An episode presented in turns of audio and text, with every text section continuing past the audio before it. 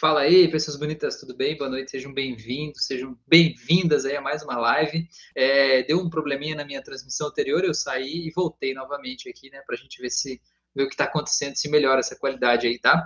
É, eu quero que vocês sejam bem-vindos. A live de hoje é uma live de tema livre, né? Como eu geralmente acabo fazendo aqui.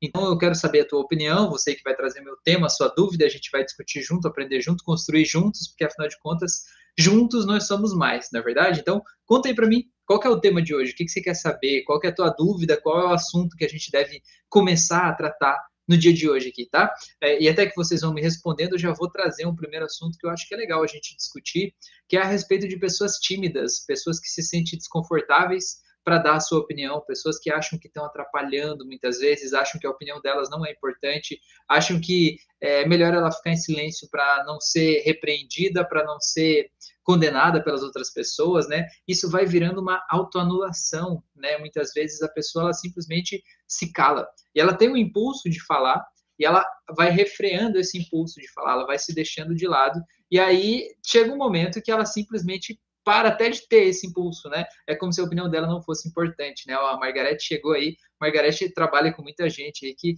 tem vergonha de gravar vídeos para a internet, de falar sobre o seu trabalho nas redes sociais, e essa timidez, né? Ela é uma coisa que ela muitas vezes ela vem lá da nossa infância, ela vem do jeito que eu fui tratado, do jeito que eu me coloco diante da vida, do jeito que eu me coloco diante das pessoas.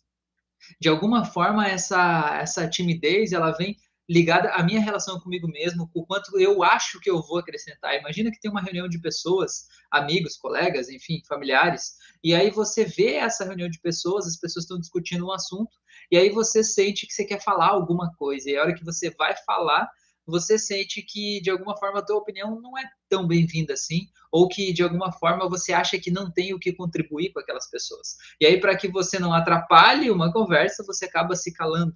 Só que não existe, né? Não existe isso, não é tangível, palpável essa questão se a sua opinião é boa ou não é. Né? A, a gente é que acha que a nossa opinião não é boa, a gente é que acha que a gente não é bom o suficiente, a gente é que se cala quando devia falar, e isso acaba gerando um sentimento muito ruim, mal-estar dentro da gente, né? Eu queria trazer algumas possíveis, né, é, é, digamos assim, portas de entrada para esse sentimento, né?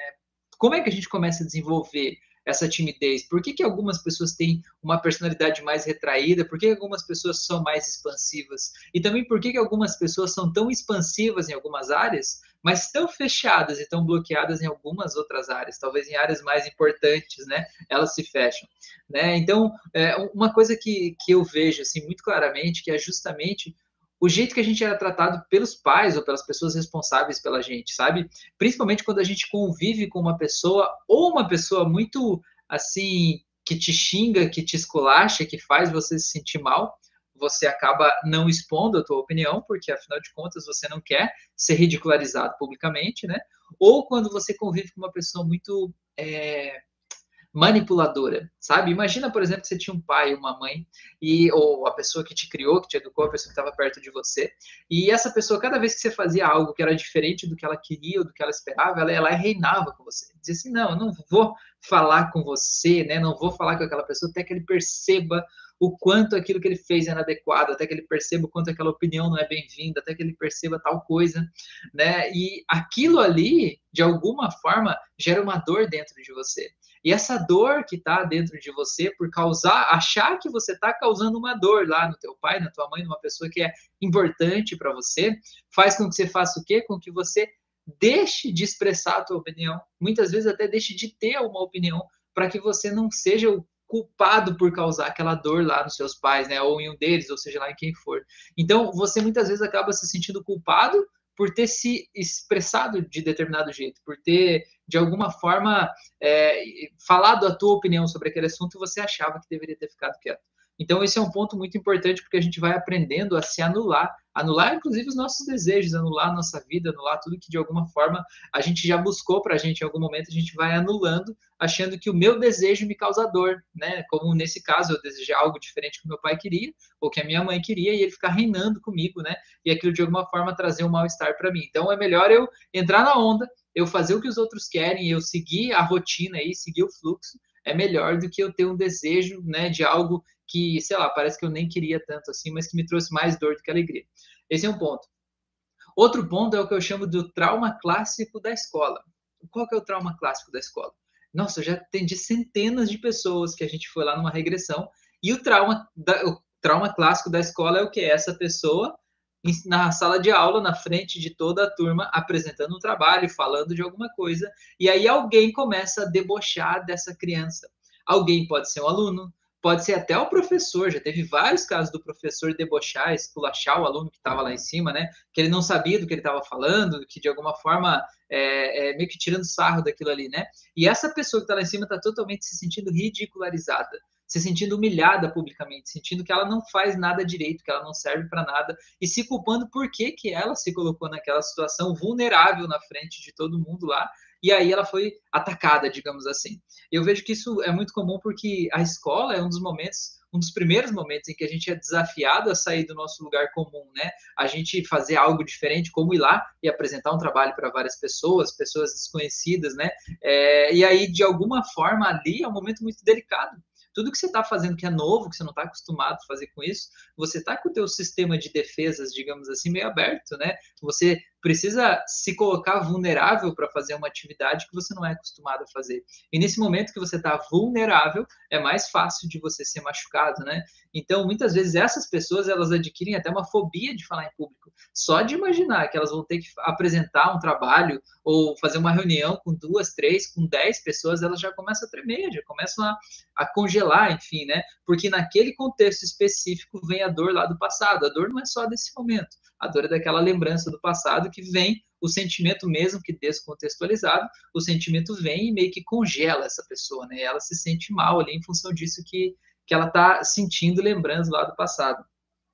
Existem outros, outras formas da gente lidar com isso. Vou contar um, um pouco da minha história também, né, para vocês como é que é, é, como é que eu, eu, criei essa segunda personalidade, vamos dizer assim, né?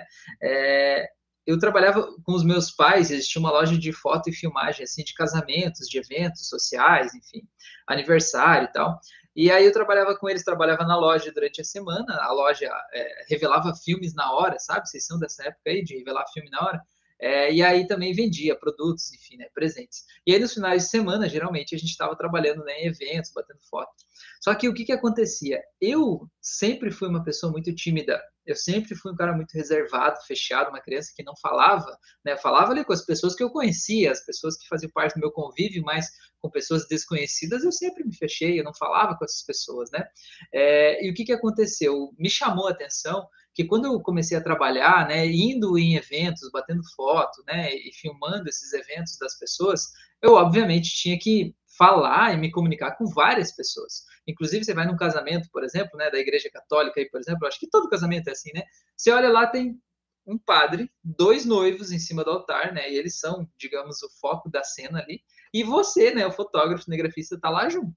Então, você consegue imaginar um cara tímido lá em cima do palco, né, com aquela igreja, sei lá, com 200 pessoas olhando, né? E você ali, né, digamos, em cima do, do, do palco em evidência. Aquilo ali, eu, eu achava estranho aquilo, porque quando eu estava lá, aquilo não me dava vergonha, não me dava medo, não me dava timidez, eu simplesmente sabia que eu precisava fazer. Eu ia lá e fazia, era uma coisa automática. Quando eu saía dali, ia na festa do casamento, por exemplo, né, e ia sugerir para as pessoas fazer uma pose específica para bater uma foto, tinha que ir lá achar o tio do noivo, o padrinho, não sei aonde, para vir sempre foi simples para mim ir lá, chamar as pessoas, fazer uma gracinha na hora da foto para as pessoas dar risada, para ser uma foto mais leve, mais descontraída, né, para não ser aquela foto tão séria assim. É, e sempre me chamou atenção porque eu, eu conseguia ser extrovertido com as pessoas, eu conseguia falar, me comunicar, me expressar, só que ali, trabalhando. Quando eu saía dali e estava num outro contexto, tipo na escola, por exemplo, né, ou estava, sei lá, numa festa, falando com pessoas que eu não conhecia, eu simplesmente não conseguia ter aquele mesmo jogo de cintura, eu simplesmente não conseguia falar com as pessoas, eu simplesmente travava, bloqueava, assim, né? Ah, e coisas do tipo de você ver uma pessoa na rua, uma pessoa que é conhecida caminhando na tua direção, uma pessoa que é conhecida, mas não tão próxima, caminhando na tua direção, e de a, você desviar o olhar, né? Você até entrar numa loja às vezes só para evitar de ter que dar oi para aquela pessoa. Porque você não gosta da pessoa? Não, não tem nada a ver com não gostar da pessoa, né? É, na verdade, é uma coisa simplesmente que você quer evitar aquele contato, evitar de estar junto, e isso acaba gerando muitos conflitos né, na nossa vida adulta, acaba afastando a gente de amizade, de relacionamentos, acaba trazendo muita solidão para a nossa vida. Então, o que, que eu quero dizer? Às vezes, a gente vê uma pessoa que ela tá lá sempre sorrindo, sempre fazendo piadas, se comunicando com todo mundo, e a gente não acredita que aquela pessoa pode ser tímida, né? Mas é porque a timidez dela, naquele aspecto específico onde você está vendo ela ali, ela conseguiu vencer criando, digamos assim, um personagem para ela. Aquele personagem dela, ele tem condições e capacidade, né, de vencer essa timidez e ser maior do que ela. Mas eu, né, como se eu fosse antes disso, né, eu não consigo.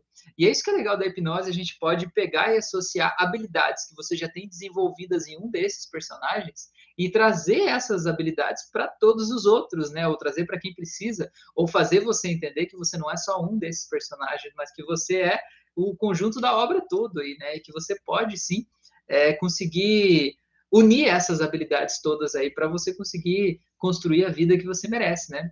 Então isso é muito legal. Deixa eu ver o que vocês falaram aqui.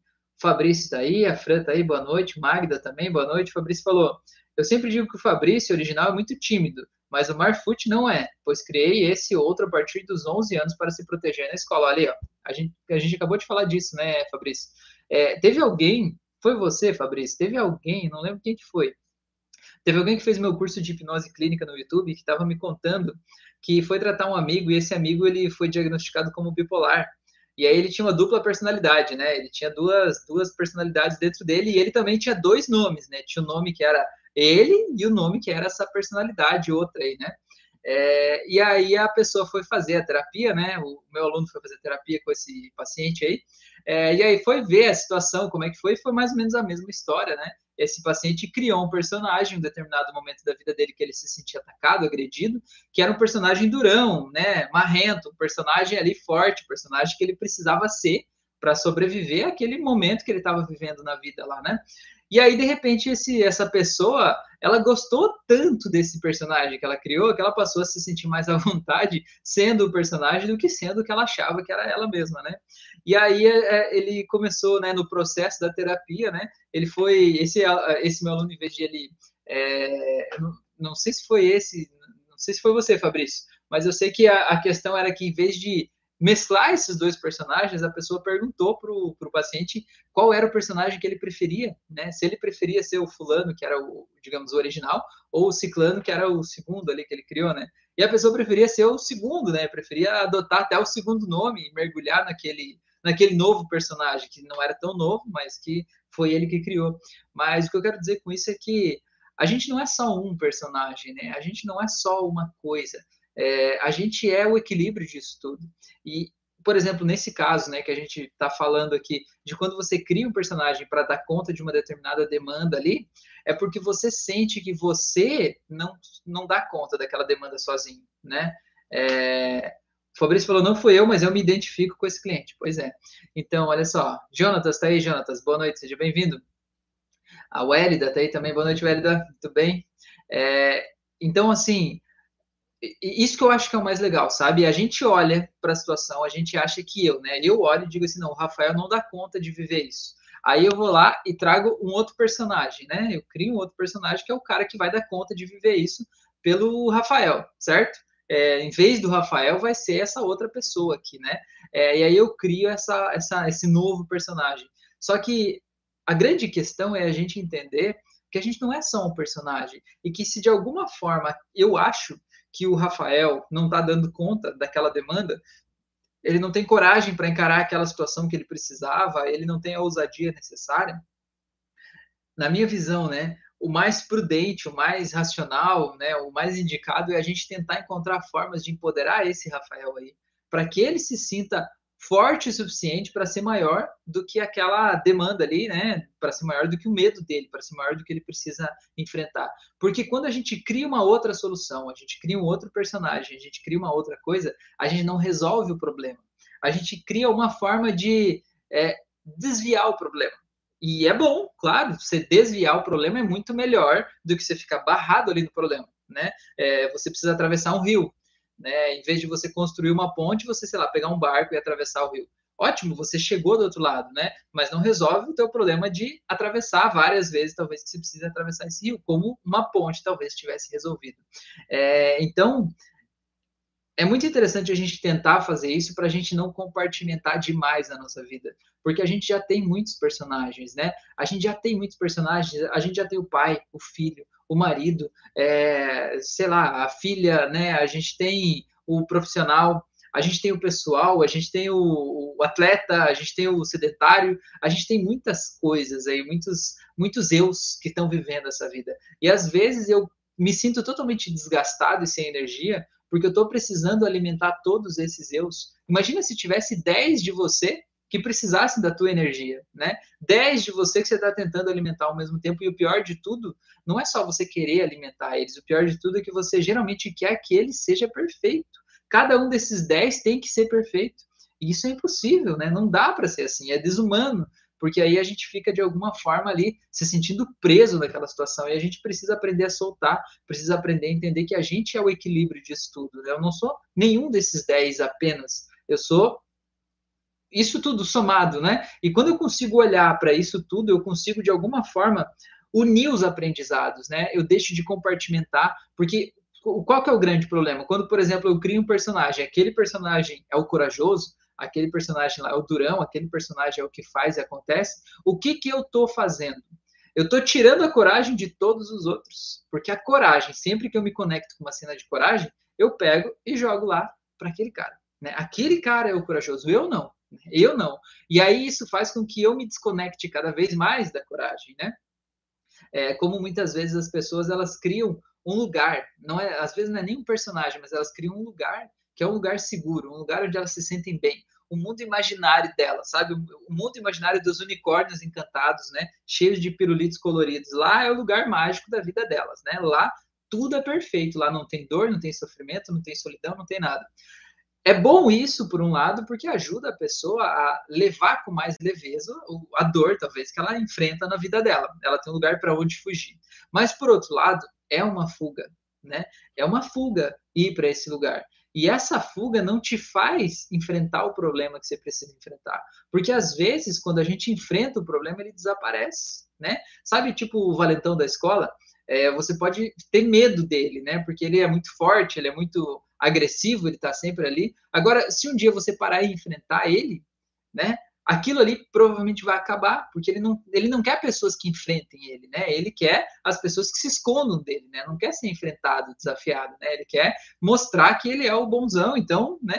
Se ele encontrar alguém que enfrentar ele, ele de alguma forma vai recuando, ele desvia daquela pessoa vai encontrando outras, né? Então, o que, que eu quero dizer? Quando a gente não traz para nossa própria vida, para nossa harmonia, para o nosso equilíbrio, aquela energia, aquela emoção, aquela situação que a gente sente que falta de alguma forma na nossa vida, a gente não empodera o meu eu, né? Que o, o me fugiu o nome dele agora, ele chama de self.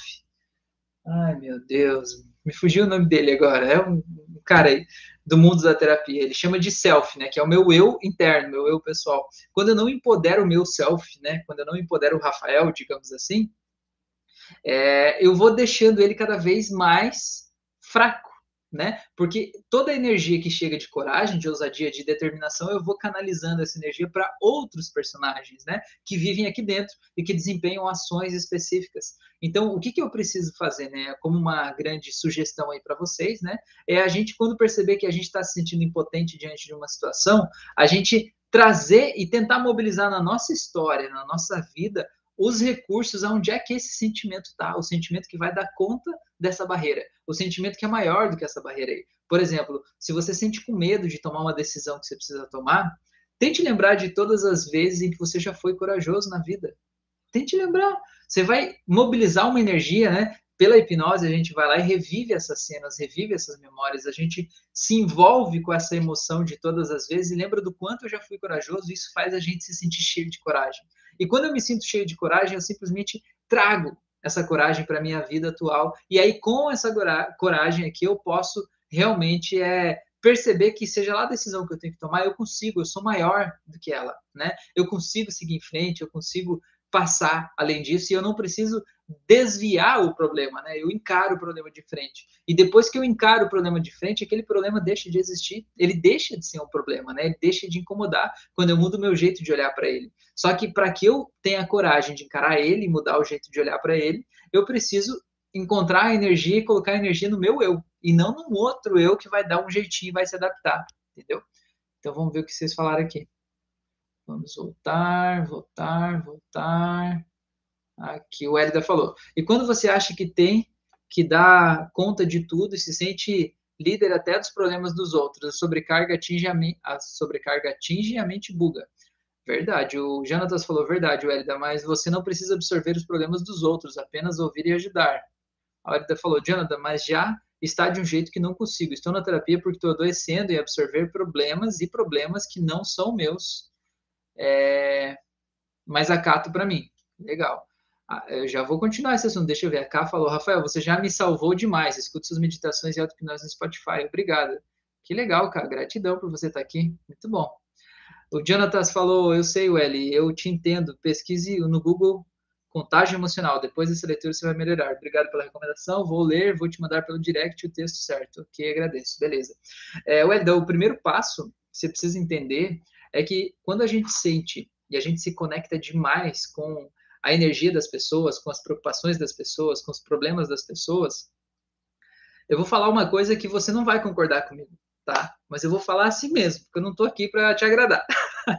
eu vou te falar o, o seguinte: quando a gente quer pegar o problema das pessoas para a gente, para a gente resolver eles, ou quando a gente quer resolver o problema das outras pessoas, quer tirar as pessoas do sofrimento, é, sabe como é que isso se chama? Isso se chama arrogância. Sim, eu sabia que você não ia concordar, mas tá tudo bem. Fica aí mais um pouquinho, tá? Arrogância é o seguinte: é eu achar que eu sei tudo, eu achar que eu sou melhor do que as outras pessoas, eu achar que eu sou mais inteligente, que eu sou mais esperto, que eu tô vendo as coisas que as pessoas não estão vendo, né? Que de alguma forma eu tenho a solução mágica para tudo, que se, se, as pessoas seguirem os meus conselhos, elas vão é, resolver, né, as situações da vida delas, né? E que de alguma forma é, eu sou mais inteligente, porque eu estou vendo coisas que elas não estão vendo, né? É quase como se elas fossem umas crianças que não estão vendo o que eu, adulto, aqui estou vendo, né? E é isso que a gente chama de arrogância, né? Eu me sentindo superior de alguém, tá bom? É, o que, que é o grande lance disso? É você olhar para o que as pessoas estão passando e você entender que cada um está vivendo as experiências que precisa viver. Cada um está tendo como resultado da vida as coisas que essa pessoa está plantando. O jeito que ela olhou para a vida, o jeito que ela olha para a vida. Eu garanto, Hélida, que você deve conhecer pessoas aí à tua volta. Você falou que sou ótima em ouvir isso aí. É, que bom. É, você falou assim de, né, se você olhar para as pessoas que estão à tua volta, você olhando para elas e para os problemas delas, você vai saber que tem coisas, pequenas mudanças que essas pessoas podem fazer no jeito delas pensar, no jeito delas agir, no jeito delas olhar para a vida, que vão trazer um grande resultado. Sabe, é que nem a pessoa tá com uma pedra dentro do calçado e você olha e diz, olha, isso aí que tá doendo é porque tem essa pedra aqui no teu calçado, né? A gente sabe, a gente tá olhando de fora, a gente vê a pedra. E aí a pessoa diz assim, não, não, mas essa pedra não, essa pedra deixa aqui no calçado. Essa pedra aqui tem que ficar aqui. Foi meu pai que me deu essa pedra, vamos deixar ela aqui, né? Não mexa na minha pedrinha. É, e aí você olha para a pessoa e você vê que a pessoa está mancando, que a pessoa está com dificuldade de caminhar, que a pessoa está sentindo dor, tal. É, só que o que, que acontece? Você não tem o poder de tirar aquela pedra de lá.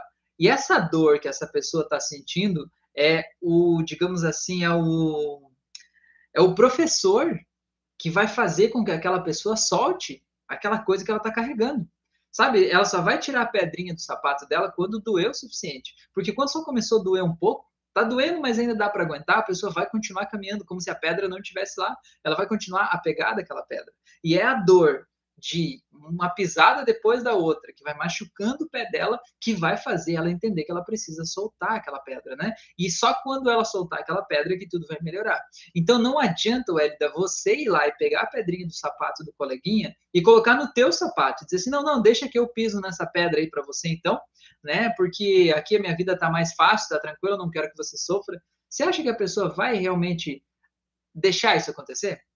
Mesmo que você tire a pedra do sapato dela, você não acha que ela vai achar uma outra pedra para botar lá? Vai botar uns pregos, uns parafusos, umas taxinhas, vai botar, sei lá, alguma outra coisa que ela achar que dá certo. Né? O ser humano é assim, essa dor que as pessoas estão passando é o que elas precisam para, de alguma forma, soltar o que elas ainda não soltaram, para elas poder simplesmente se libertar daquelas coisas que estão adoecendo elas. Então, por isso que a gente precisa olhar para o sofrimento das outras pessoas e a gente sentir compaixão, sabe? Sentir empatia, perceber que está sofrendo, não diminuir o sofrimento, né? Não achar que aquilo não é pesado para a pessoa, mas a gente olhar para aquilo e entender que aquela é exatamente a experiência que aquela pessoa precisa passar nesse momento para que ela entenda algo, para que ela sofra, para que ela sofra não, para que ela se liberte do sofrimento, né?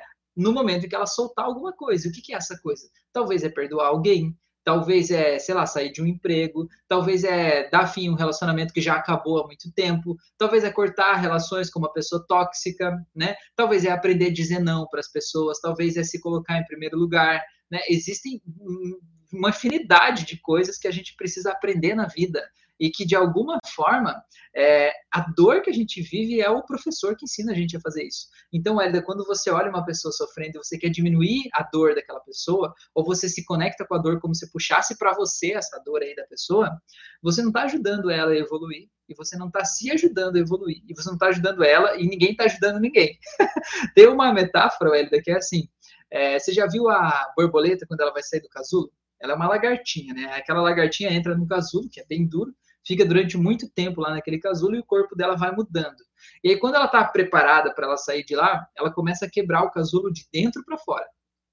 E ela vai quebrando o casulo e vai saindo aos poucos. E para quem olha de fora, aquela é uma cena de dor, de sofrimento, de angústia. Você vê que ela não consegue quebrar aquele casulo, que há muita coisa acontecendo ali e ela faz força e não consegue e tal. E aí o que, que acontece? Uma pessoa que vem de fora desavisado pode querer ajudar aquela, aquela lagarta a sair, aquela borboleta a sair de lá. Só que o que, que acontece? No momento em que aquela borboleta está batendo as asas, tem alguns líquidos que tem no corpo dela que precisam ir para as asas para fortalecer a musculatura das asas. E se você e como é que ela faz isso? Ela fortalece a musculatura das asas naquele processo de ficar se debatendo, quebrando o casulo, tentando sair dali, porque ela precisa passar por aquela dor para que ela esteja com as asas preparadas para que quando ela sai de lá, ela já saiba voar.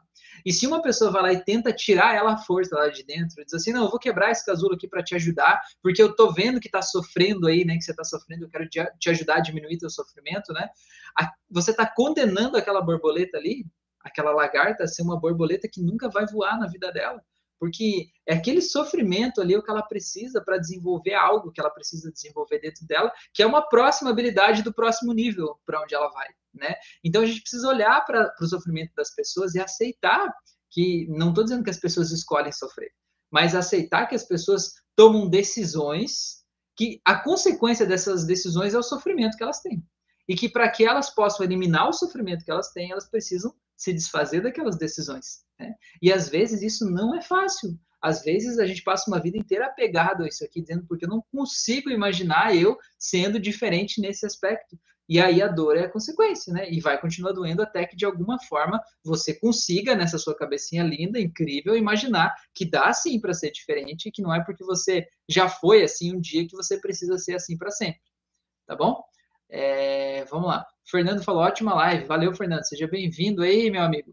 É, vim aqui através das auto-hipnoses do YouTube, são incríveis. Que legal, meu amigo. Falando nisso, já faz tempo que eu não fiz auto-hipnose pro canal do YouTube, né? Vocês estão com saudade de auto-hipnose lá? Não. Me conta aí, quem sabe eu faço uma hoje, talvez até, né?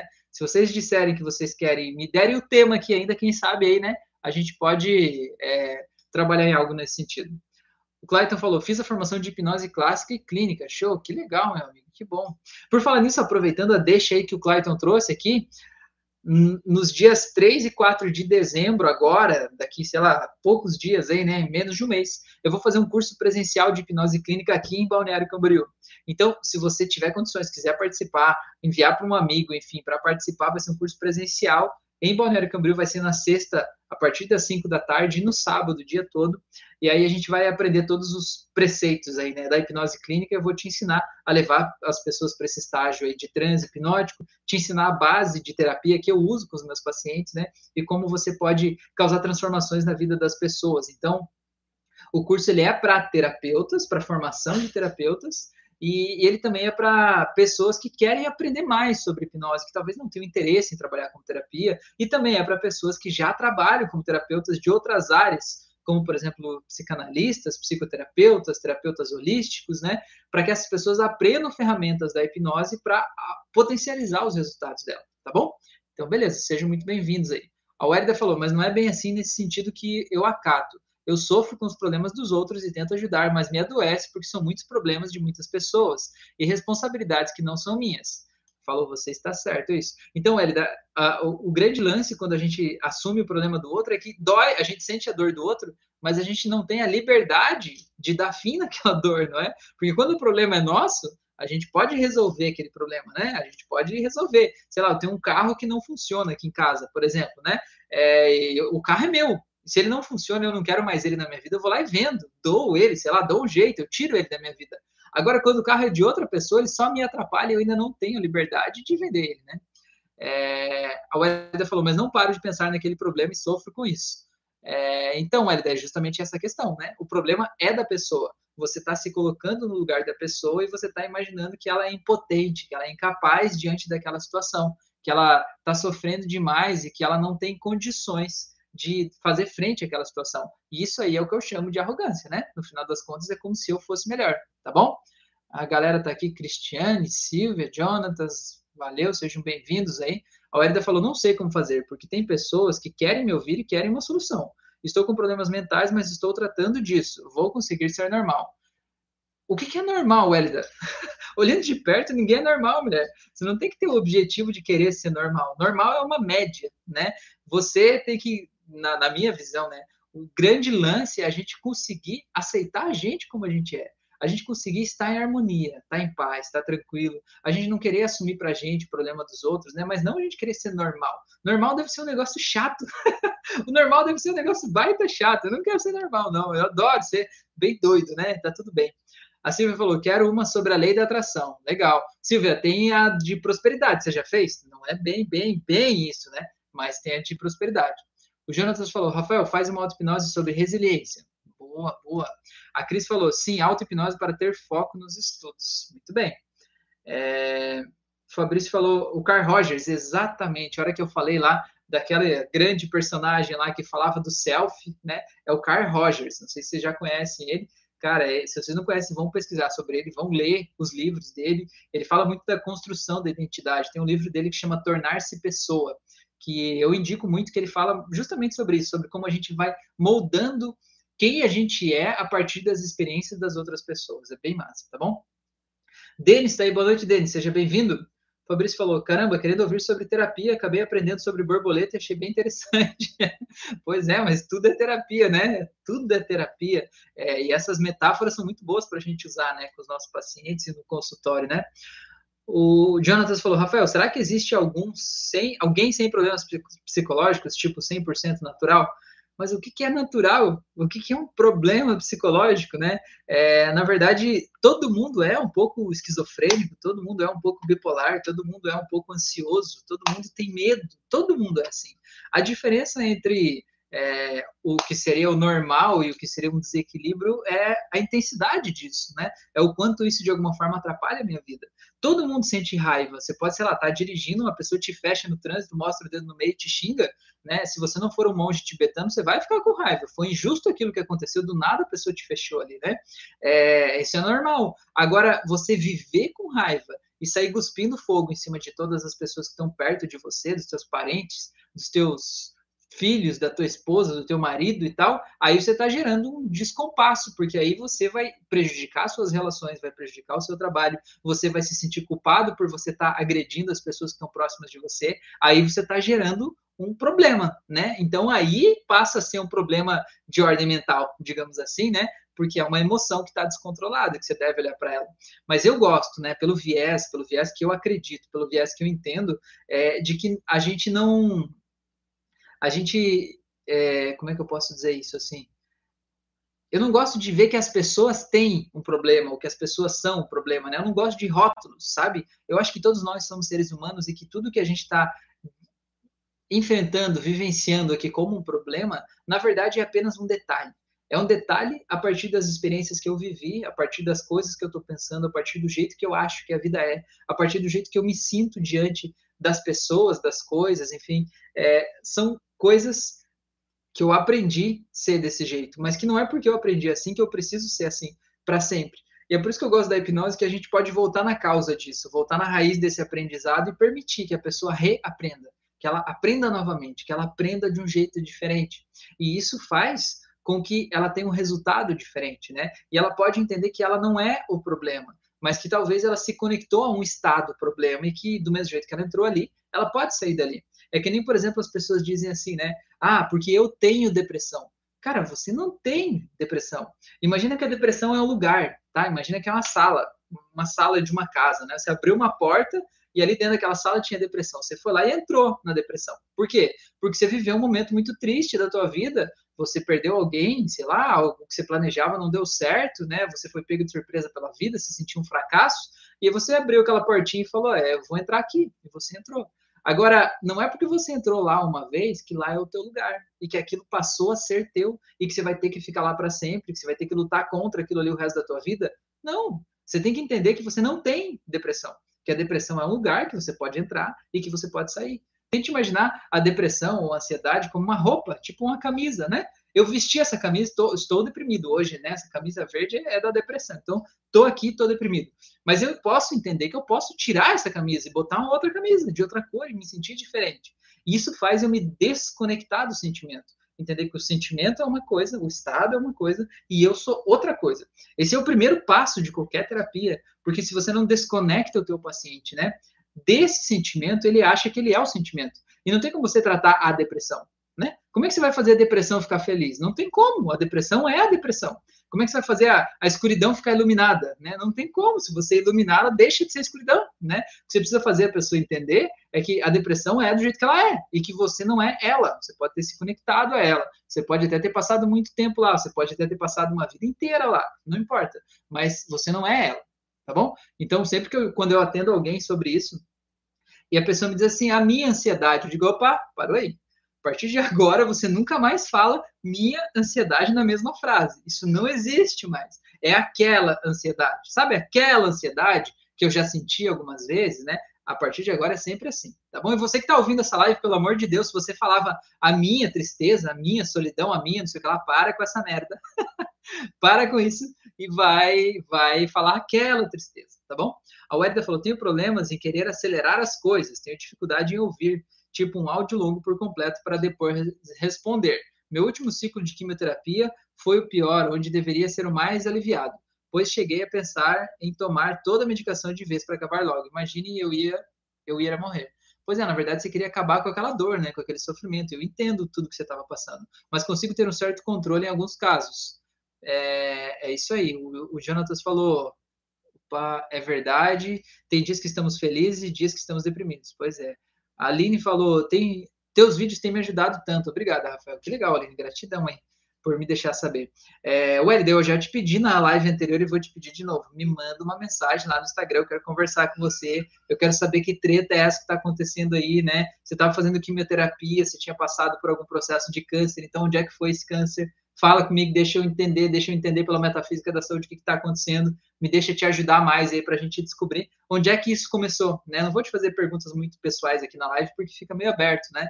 Mas me manda uma mensagem lá e aí deixa eu tentar entender certinho o que está acontecendo aí na tua vida para a gente reescrever essa história aí, tá bom? É... O Jonatas perguntou: a depressão é uma emoção que precisa ser sentida para poder eliminá-la? Cara, é uma coisa difícil de responder essa para você, sabe? É... é difícil te dizer isso de um jeito assim, sim ou não, porque cada pessoa é uma pessoa, cada ser humano é um ser humano. Existem coisas que vão te fazer, é, digamos assim, é, priorizar a resposta do sim, e tem coisas que vão fazer priorizar a resposta do não, tá? Então vamos lá. Por exemplo, por que, que seria útil e importante você sentir esse sentimento e se permitir sentir esse sentimento?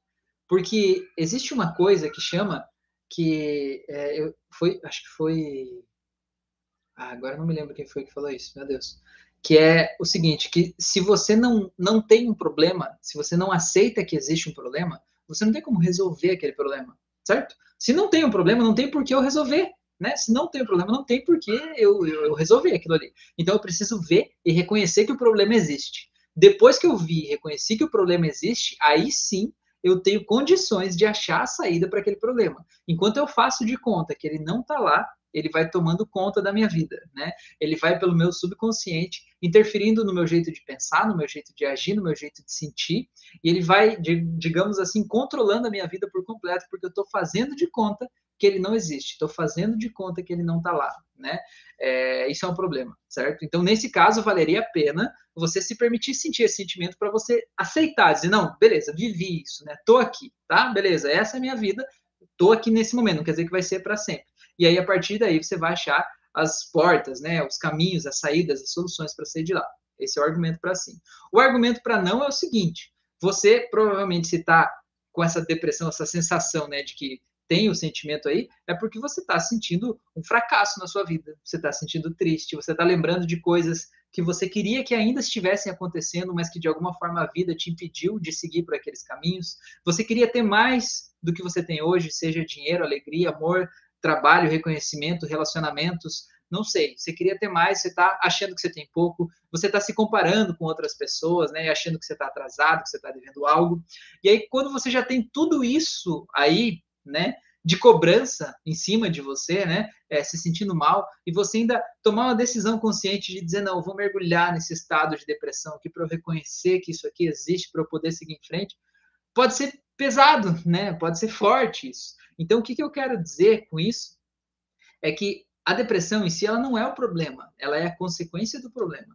Qual que é o problema real? O problema real é o jeito que você olha para a vida é quando você se compara com o amiguinho lá e pensa, nossa, meu amiguinho lá, né? Ele tem um carro maior que o meu, ele tem uma casa melhor que a minha, ele tem um amor, é, sei lá, melhor que o meu, né? Quando a gente se compara com as pessoas, a gente acha que a gente está atrasado. Quando a gente fica lembrando do passado e lembrando, nossa, se eu não tivesse tomado aquela decisão, hoje a minha vida ia estar tá muito melhor. Nossa, se aquela pessoa, se eu tivesse tratado melhor aquela pessoa, talvez eu ia ter uma vida com ela hoje, ia ser feliz, enfim, né? Esse tipo de pensamento é o pensamento que gera aquele estado depressivo, aquele estado triste, né, que vai alimentando esse isso esse grande pacote que foi chamado e apelidado de depressão.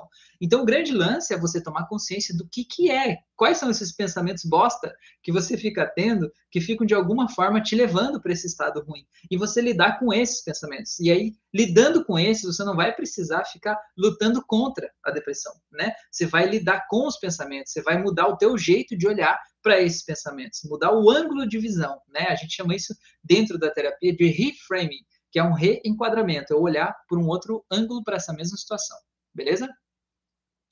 É, vamos lá, a Wélida falou, ah, eu vou falar sim, são histórias e longas, em breve mandarei, beleza? Em breve não, mulher, hoje, hoje, me manda hoje para você não esquecer, me manda lá, beleza? Rafael falou, opa, boa noite, Há quanto tempo não consigo pegar uma live sua? E entrei e já me identifiquei com o tema. Que bom, meu amigo. Seja bem-vindo. Que bom que você está aí. O Jonatas falou: faz sentido, Rafa, mas tudo que você falou é verdade, mas o meu problema é falta de identidade. Vivo agradando os outros. Pois é. Na verdade, a gente começou a live mais ou menos falando sobre isso, né? Falando um pouco sobre. É medo de falar em público, né, sobre vergonha, sobre timidez, isso tem muito a ver também com a gente de alguma forma se assim, se anular para querer agradar os outros. Então, Jonatas, olha só, você não vai agradar todo mundo. Você não vai agradar, não adianta. Desista disso. Você nunca vai agradar todo mundo, né? A maioria das pessoas não vai ficar contente com o que você fizer e o que você disser e o jeito que você se comportar e tá tudo bem, né? Não é teu papel agradar as pessoas. Eu sempre digo assim, Jonatas, tenta pensar que cada pessoa tem uma miniaturazinha do Jonatas aí na, na cabeça dela, tá? Vamos fazer o contrário. Imagina que você tem uma miniaturazinha do Rafael na tua cabeça, né? Quem é o Rafael no mundo do Jonatas? Tá aí, né? Você colocou aí na tua cabeça quem é o Rafael. Você imagina como que eu sou, como que eu penso, como que eu falo, sei lá, você imaginou um monte de coisa, quem é o Rafael. Só que a minha esposa tem uma outra miniaturazinha minha que é diferente da tua. A minha filha tem uma miniaturazinha de quem é o Rafael diferente da tua e diferente da dela. Né? Os meus pacientes têm uma miniaturazinha do Rafael diferente, né? É, e eu não sou nenhuma dessas pessoas. Essa miniaturazinha aí, que está dentro da tua cabeça, é quem você acha que eu sou, a partir das experiências que você viu, do que eu falei, do que eu disse, do que eu escrevi, do que você sentiu, o que fez ou não fez sentido. Isso criou um personagem imaginário na tua mente de quem é o Rafael. Mas o Rafael não é esse personagem que está aí na tua mente, entende? Então, se na tua mente esse personagem do Rafael, esse Rafael é um mentiroso, é um safado, um sem vergonha, ele só, sei lá, é ruim com as pessoas, desagradável, sei lá, ele fede. Cara, você acha que eu, eu aqui, tenho o poder e o dever de mudar esse personagem na tua mente? É óbvio que não. Imagine que você imagina que eu, o Rafael fede, né? Aí o que que acontece? Eu vou começar a fazer vídeo, vou mostrar eu passando desodorante, perfume, um monte de coisa e tal, né? Para eu tentar convencer você de que eu sou cheirosinho, né? Tomo banho e tal, levar o celular, fazer uma live no banho, para você ver que eu tomo banho, que eu sou cheirosinho e tal. Você que está aí do outro lado, você já criou uma imagem de que o meu cheiro não é bom, certo? Quando você vê eu tentando mostrar o quanto eu passo perfume, tomo banho, não sei o que lá e tal, o que, que você vai pensar? Vai pensar, viu? Não falei que esse cara fede? Olha lá, ele tá tentando compensar isso com um monte de perfume, mas não adianta. No fundo, ele fede mesmo, entendeu?